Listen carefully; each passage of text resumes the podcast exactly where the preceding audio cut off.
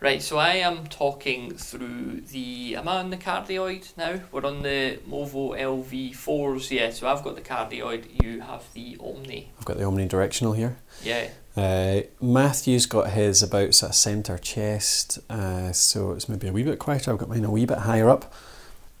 Where do you normally put your lav mics, Matthew? Well, isn't that the question? In the box, usually. no, I um, just pin it on my jersey, like Yeah.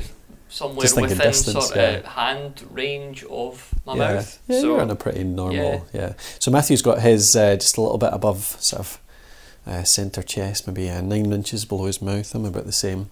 So that's what the omni. I'm in the. I was the omnidirectional. He said, wasn't it? yeah, you're the Omni. Yeah. So on that last, uh, the the LV8 cardioid, I was getting that distortion. Yeah. Like it, it must just be a faulty unit because the so, other yeah. three have all been fine. So Yeah, totally.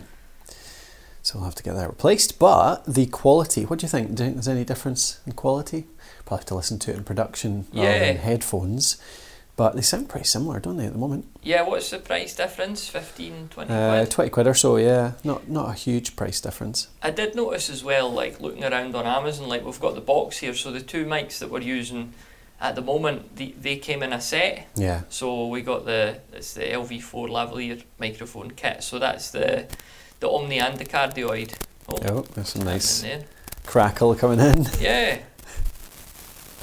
I don't know what's happening there. It sounds like a, it sounds like a firework. I think my cable was maybe touching something. Really? Oh. Ugh.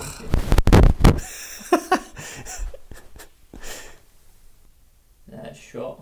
well, if there was ever a,